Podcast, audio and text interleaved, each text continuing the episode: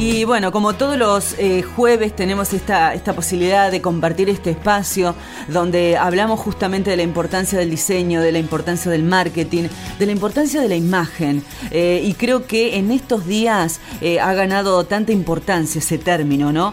y por otro lado, bueno, también hablar de conceptos como el branding, que muchas veces nos pasa que sin querer, en forma inconsciente lo estamos haciendo. Pero bueno, ¿qué pasa cuando empezamos a ser más conscientes todos esos pasos?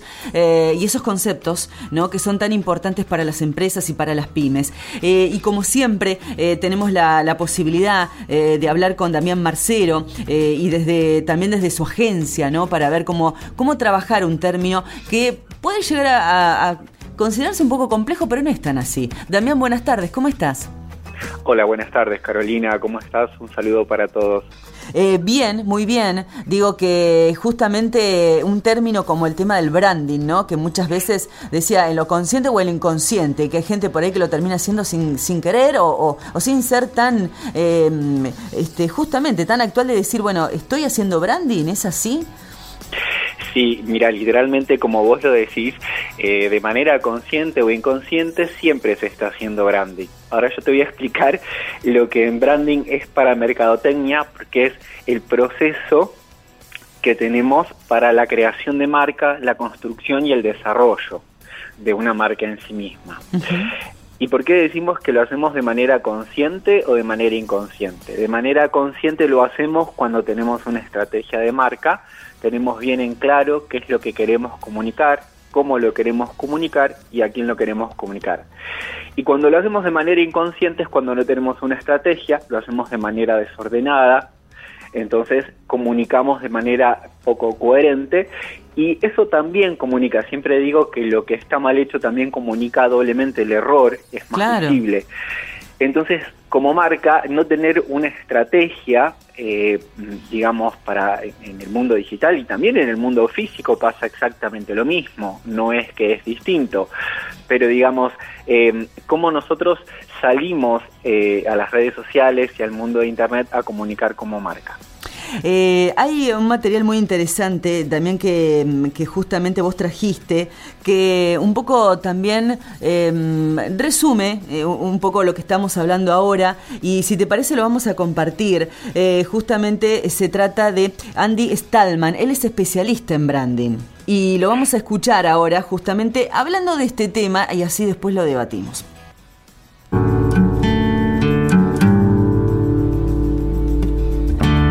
En este mundo que está conectado las 24 horas del día, los 7 días de la semana, pueden ser vistos para algunos como un gran problema, uf, qué pereza, tengo que trabajar mucho más, o qué gran oportunidad, nunca en la historia de la humanidad pude vender todo el día, todas las horas. Hoy por hoy la gente ya no solamente sigue a las marcas, sino que se une a ellas. Pero ¿qué hace de una marca importante y relevante para la vida de las personas? Que piense en ellas, que auténtica y honestamente conecte con ellas, que venga a resolver un problema existente y que por supuesto ayude a simplificar su vida. Si tu marca está haciendo todo eso, tu marca es relevante para la gente.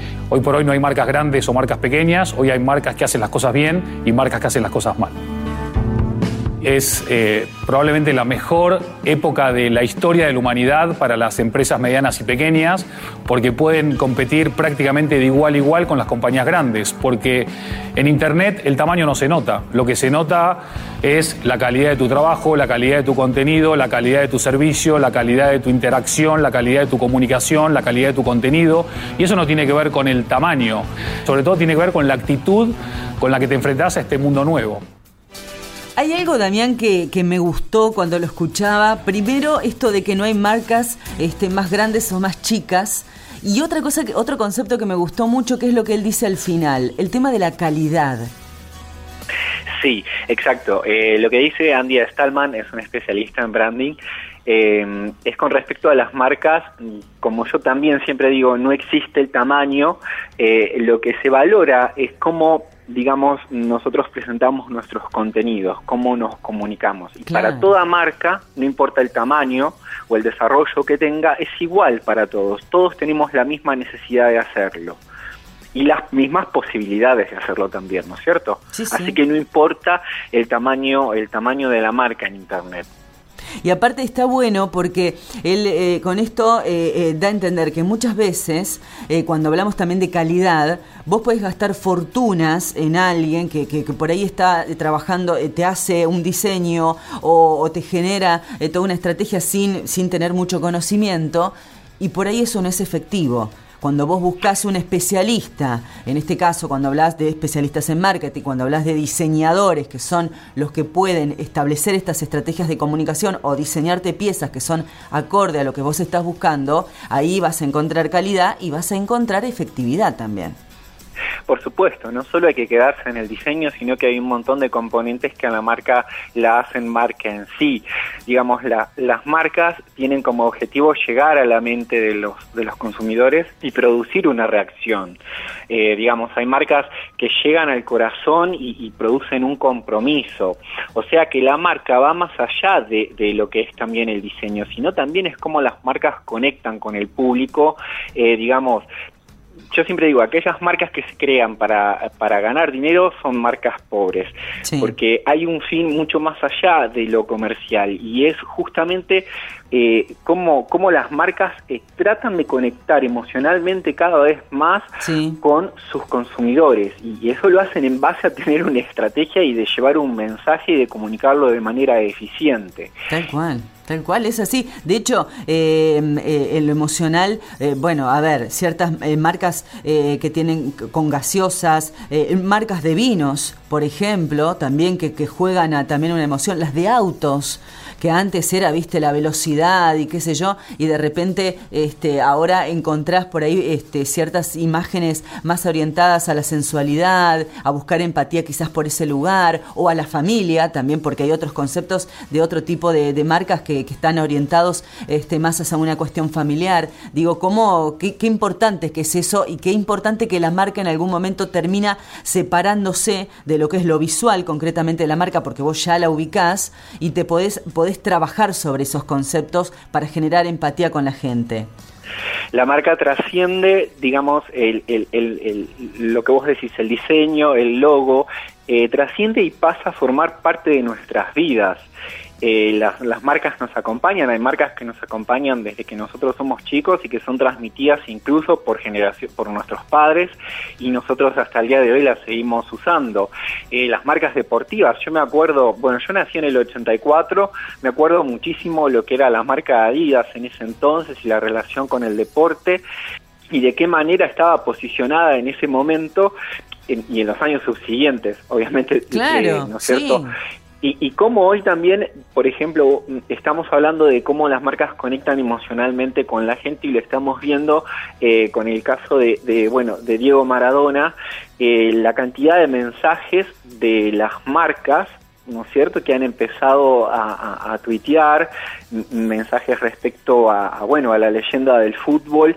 Eh, son un montón de marcas y además un montón de marcas que trabajan con este tipo de ídolos porque conectan de esa manera con un montón de gente. Tal cual, tal cual. Eso es, la, fuerza que, genera una imagen, en este caso, bueno, cuando se toma una figura, eh, el hecho de que los sponsors de, de Diego, este, bueno, ¿no? Despidan a, este, no se puede ni siquiera decir a su cliente en esos términos, porque ya es una imagen que es, que es parte de sus vidas, de sus diseños, de sus creaciones, este, y, creo que eso se traslada a, millones de rubros. Hoy lo decíamos con Diego porque de hecho han salido publicaciones donde distintas marcas que lo han representado a lo largo de mucho tiempo o quizás en algunos eventos en particular, este, bueno, eh, hacen que han, dejado una gran parte de, su vida, han pasado a, través de Maradona, cuando Maradona tenía determinados botines o tenía determinada camiseta, eh, este, gente que colecciona eh, esos objetos con, con, esas marcas porque es esa, es,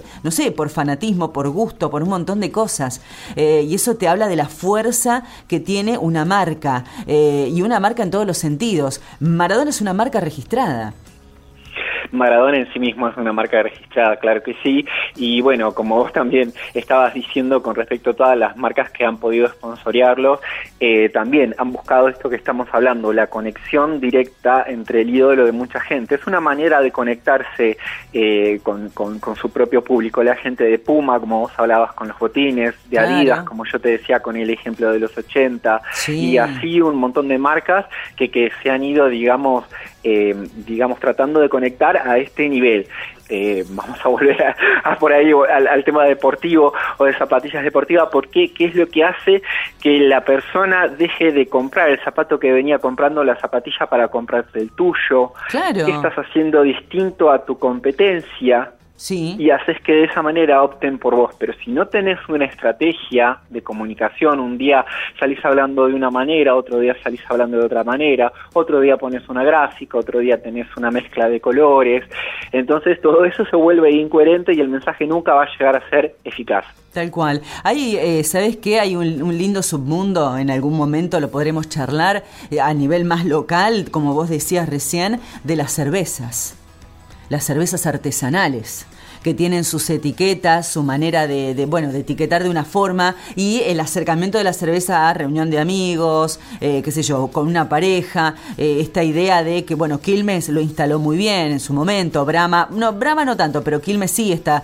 el sabor del encuentro, ¿no? Jugar eh, con esta idea de que donde hay lugares que las pasas bien y que hay una playa y una caída de sol o, una reunión que está súper divertida, seguramente va a haber una Quilmes. ¿Viste esa idea? En esa empatía que decías vos que se busca tanto, para que, bueno, obviamente vos te lo hagas carne si hay una, una reunión y te den ganas de tomarte una cerveza, por decirte, ¿no?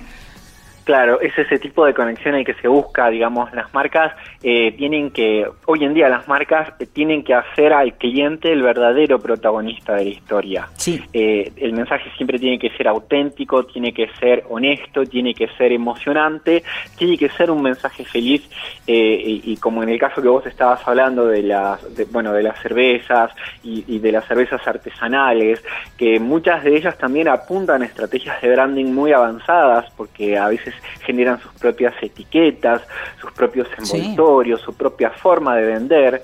Eh, esas son esas empresas, digamos, que no son eh, empresas muy grandes, como las que nosotros, como vos me decías la otra vez, claro, como una empresa chica va a poder tener una estrategia de branding eh, creyendo que podría, esto no pudiera aplicar y solo aplica a grandes marcas como Coca-Cola, Quilmes. Eh, digamos, no, a nivel local, a otro nivel se aplica de la misma manera. Y, y, en el caso que vos mencionaste de las cervezas artesanales, el, el gran, el, el, gran caso que, que muestra este ejemplo de branding y cómo tienen una estrategia y cómo apuntalan su imagen y su marca y cómo se comunican con la gente.